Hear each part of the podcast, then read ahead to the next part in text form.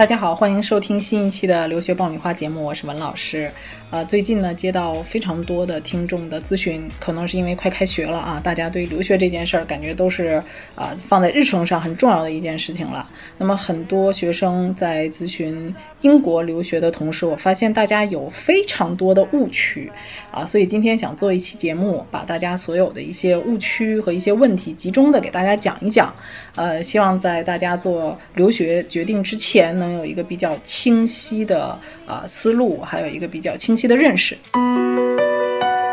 你还在为选校焦虑？你还在为文书苦恼？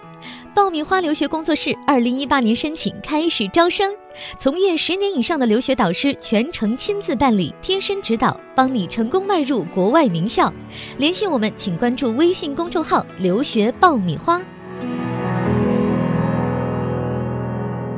那我们在咨询的过程当中，发现很多家长的一个首要的比较难解决的问题，就是怎么去选这些学校啊？那么学校很多家长认为说，我看学校的时候怎么判断？我看排名，排名靠前的就是好学校。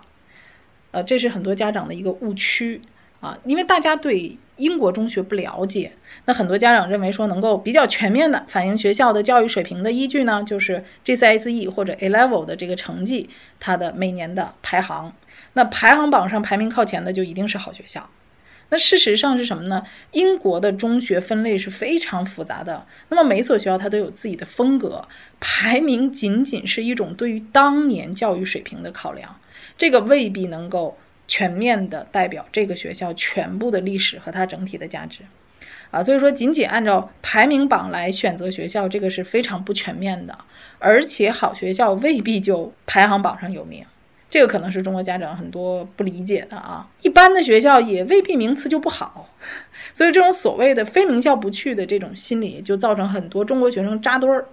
啊，那这个结果就可能适得其反。那么英国全国有两千六百多所私校，啊，为什么你刚才说，哎，好学校为什么不参加排名呢？啊，那像伊顿、哈罗这种老牌的公学，他们就不参加 A Level 和 IB 的排名，啊，伊顿中学所有的。人稍微了解一下英国的都知道，他不参加排名。那么更有一些名校，他根本就是抵制排名的。他们认为说，这个仅仅从学术成绩来评判学校的好坏，他这个是不客观的。应该从学校的历史传统啊、啊学生的发展方向啊和教育啊等等带来的这些附加值来综合来考虑这个学校。所以说，很多学校，尤其是老牌的传统，它是抵制的。他不认为说我参加了你这个排名，我就能招到多少学生，我就能体现我的价值了。那相反，有些历史并不悠久的，原来成绩也未必非常突出的学校，那因为短时间之内招收了一些数理化成绩比较好的亚洲学生啊，这些年来这个排名就扶摇直上了。那么就说伊顿这样的学校，还有哈罗这些老牌的公立学校，他们的教育传统理念啊，都是经过数百年的沉淀。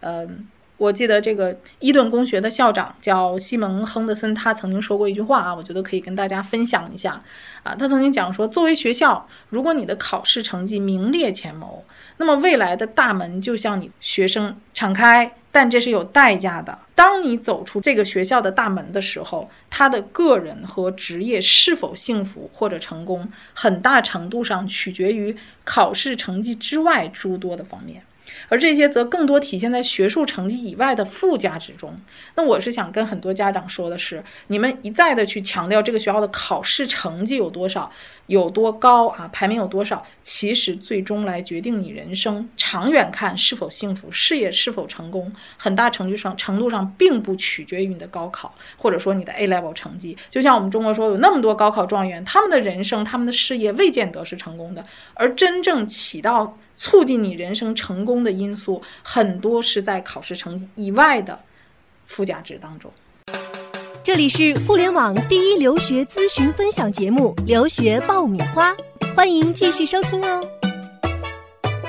那么家长在选校时候呢，首先，我建议大家要先考虑，呃，孩子的性格特长，那么是否和这个学校的特点相接近。同时要考虑学校的历史。我认为这个考虑学校的时候，百年以上历史的学校，这个基本上学术上、能力上你应该不不用太质疑啊。因为英国很多的百年老校，它的这种传统文化是积淀到骨子里的。那么你除了考虑学校的历史、孩子的爱好啊、地理位置，包括英国其实有很多地方并不是很 local 的教。育，呃，有一些地方有很多的移民啊，呃，包括这个是不是本土的呃富人区啊，这些地理位置也都是要考虑的啊。比如说伦敦现在的移民已经达到了百分之呃七十，甚至要快接近八十了。那可能你在这个地区，伦敦大家理念当中说，哎呀，好学校是不是都在伦敦？不是，其实好学学校很多都不在伦敦的。呃，包括这个学校的一个学术背景啊，嗯，现实的问题，考虑学费、课程设置、国际学生的比例等等这些因素，你都要综合考虑。那么对于孩子来说，我认为适合的学校就是好学校啊，也是最明智的选择。所以你要找适合你的、匹配你的、最贵的那个排名最高的，不见得是最适合你的。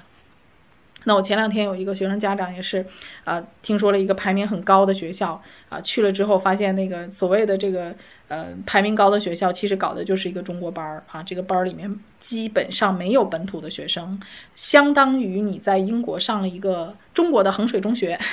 英国版衡水中学。那么你说你去这样的一个考试机器工厂和在中国学习有差别吗？那我觉得你就没有真正选择在。英国的精髓的真正的英国教育，那我觉得你这样去选择学校的话，其实是很吃亏的啊，就是你这个留学带来的价值就非常的低了。嗯，当然这个英国第二个。很大的一个误区，认为英国的中学学习特别轻松，学习很容易，中国学生的数理化好，哎，这个学习起来完全没问题啊！这很多家长的感觉，这个也是错的啊！这个我跟大家讲一下，这个在留学期间你要过的三大关，这个可能是很多人比较关注的啊。第一就是语言关，这个大家都知道哈，语言是比较。呃，难适应的，它需要一个比较长时间的过程。那么，虽然英国中学阶段的申请大多数是很多是不需要雅思成绩的啊，学生通过入学的笔试啊、面试啊就可以拿到 offer，但是绝大多数学生仍然存在着语言沟通的问题，比如说。口音呢？啊，英国是英英国腔哈，我们很多人学的是美音啊，词汇啊，语速啊，老师讲课的速度能不能跟得上啊？那么在课堂上你就未必能够听懂老师讲的每一句话，所以你课后需要大量的时间复习和消化你课程的内容。呃，第二个呢，我觉得就是一个教学的磨合，因为咱们国内的教学课程的理念和教材的编排跟英国是完全不同的，这个我是希望家长能够。呃，仔细的听我去分析这个问题啊。那么读书的方法和技巧也有很大的区别。那我们中国的教育呢，主要以应试为主，主要是按照老师画出的知识范围啊、重点呐，进行一种封闭式的学习啊，强调这种精确的记忆，这个结论呐，还有公式啊。那学生基本上是通过一个家长式的教育啊，老师引导啊，老师规定的范围知识点你要全部掌握，那你就可以得到高分了。那么英国的教育呢，主要是以大量的阅读和独立思考来形成一个个人的见解为主啊。就昨天有学生跟我说，老师，我走之前我应该做哪些准备工作呀？我说你多看书，多阅读啊。说那我阅读我有很多生词啊，那这个都是理由啊，一定要多看书。他说我背单词吧，我我一天背个一百个单词。我说你背一百个单词也不如你去。多读点书，因为你在读书的过程当中能够形成很多的一个思维啊，形成很多的理解，这个和背单词是两个概念，所以大家不要为了去学英语考试而去学英语啊！我还是强调大家要尽可能的多阅读。那么老师起到的作用是辅导啊，辅助引导你啊，来指明一个方向。那么学生自己去探索你所需要的知识，就是我们讲的要有自学能力。老师只是抛砖引玉。那英国中学比较注意的是学生的沟通表达能力、实践还有动手能力。非常注意学生培养一个非常重要的啊，中国学生所不具备的就是合理的怀疑、分析和批评一切现有理论的思考能力。这个是我们中国学生非常不具备的一一一个能力，很重要。就是你要合理的怀疑。我们对书本上的知识、现有的理论从来都是不怀疑的、不分析的。不去考虑这个理论是为什么存在的，我只要记住它就好。但是，国外是非常重视学生自主分析和调查能力的，他要你去怀疑，让你去分析，甚至是批判现在所有的已经大家认为是正确的东西啊。所以这就为什么你看诺贝尔奖获得者都是国际上的，就是我们不去怀疑现有的东西，他培养的这个能力是在中国所学不到的啊。那么他非常重视这个学生通过这个融会贯通、适度的记忆。注意，它是适度的记忆，比如说一些公式这些，它是不需要你记的。考试的时候你可以带着公式，老师也可以给你提供公式，这个都没有问题。你适度的记忆和理解一些完整的内容啊，那它注重的是收集相关资料啊，综合组织再加以分析。所以就为什么说很多学生要去图书馆去看书，看完书之后把这些资料总合总结在一起，然后再加以分析。那你最后要形成的是你自己的看法，你并且能够准确的表达出来。你有想法，你还要能够表达出来，这是一个很重要的能力。说起来容易，做起来很难。所以说，对于很多要去适应英式教育的留学生来讲，这是一个非常重要的，也是很难过的一大关。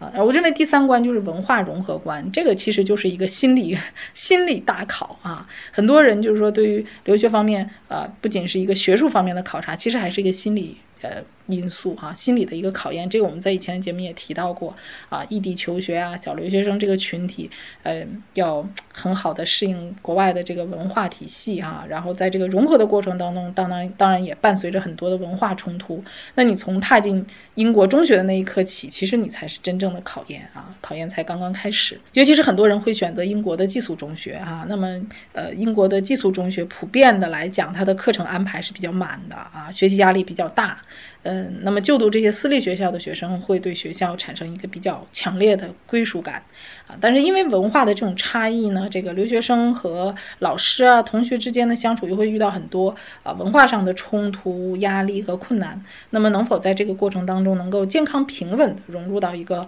校园群体当中，这个就是一个考验啊。一般前三个月是一个关键期，那这个时间段里面你需要很多的学业方面的辅导和心理方面的辅导。呃，那么学生也要在这个差异当中啊，接受现实的一种变化。那么心理上也要有适当的调试，那适应英语的环境，适应学校的生活，适应没有父母在身边，适应周围所有新的人和事物啊，自己去解决各种各样的问题。那这个过程当中非常重要的就是你自律的生活习惯和独立的思考能力，还有敢于担当的性格。那强烈的这种责任感，你就会潜移默化的变成你一种非常独具魅力的人格品质。我觉得很多孩子就是这样锻炼出来的。你觉得，哎，这个学生为什么跟别人不一样？他为什么有那么大的魅力，让你觉得哇，这个孩子太棒了？其实就是我觉得很重要，就是独立思考能力、敢于担当的性格，还有强烈的责任感。我觉得家长是要考虑，你出国留学，除了成绩排名以外，你还要赋予孩子什么样的一个品质？嗯。那我认为第三个误区呢，就是在英国读中学的时候啊，嗯，很多人认为说我读了英国的中学，我将来只能申请英国的大学，哎，这个也是错的。那么英国高中的呃课程分为 A Level 和 IB，我们刚才讲过，那么这个考试成绩是被国际认可的，可以申请全球各类的大学，而且英国是呃英语国家，它的所有的课程啊都是全英的，而且 A Level 的是一个非常成熟的啊高中的。体系，那么被全球一百六十多个国家的一万一千多所大学所认可，所以你不用担心说你只能申请英国的大学，你可以申请全球的大学，啊，那么 IB 课程也是一个非常国际化标准的课程，它也得到了来自七十五个国家两千五百四十五所大学的认可，啊，那么有些学校甚至可以以 IB 的这个毕业成绩来减免学分啊，甚至会优先考虑这个奖学金。比如说美国、加拿大，像哈佛、耶鲁啊、普林斯顿这些藤校，全都认可 IB 的毕业文凭，所以你不用担心说 IB 的啊课程不被认可。可以讲 IB 的难度很大程度上要高于 A Level。那么在英国用 A Level 和 IB 申请美国的大学，呃，跟中国比那有太多的优势了。啊，那么由于 A Level 和 IB 的课程是国际化认可程度高，呃，另外一个呃就是竞争难度也就相对呃降低一些哈，呃，那么如果说你接受过英国高中的教育啊，然后呢你用这个来申请欧美的名牌大学，肯定要比中国的啊毕业生来讲，你的竞争难度会低很多，你有更强的竞争力。啊，那么误区四，第四个就是很多人会问我说啊，老师，我要去英国，我考的是 UKVI 的雅思，是不是只被英国认可？那么在这里我最后强调一点，UKVI 它只是雅思考试的一种，它的认可度和其他的雅思在其他英国以外的其他国家和普通雅思考试没有任何区别。你用 UKVI 的成绩可以申请其他任何国家，它和普通雅思的效果啊和它的认可度都是一样的。所以你不用担心啊，这个考了 UKVI 不能申请其他国家的啊学校，这个不用担心啊。那么今天的这期节目有点长啊，其实也是我呃累积了很久，一直特别特别想给大家做的一期节目。今天希望啊大家能够很认真的把我这个节目听完啊，能够今天听到我说这句话的时候啊，非常感谢你啊，把我这期误区的节目都听完了，真心的希望大家在。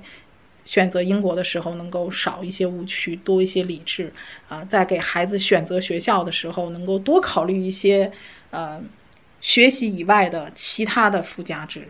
那好，今天的节目呢就做到这里了啊！呃，希望大家以后呃能够在微信上跟我们沟通你更多的留学问题啊，跟我们多提你的想法，呃，跟我们多互动。啊，非常感谢大家对我们留学爆米花的支持啊！希望大家继续关注我们的微信公众号“留学爆米花”，下期再见。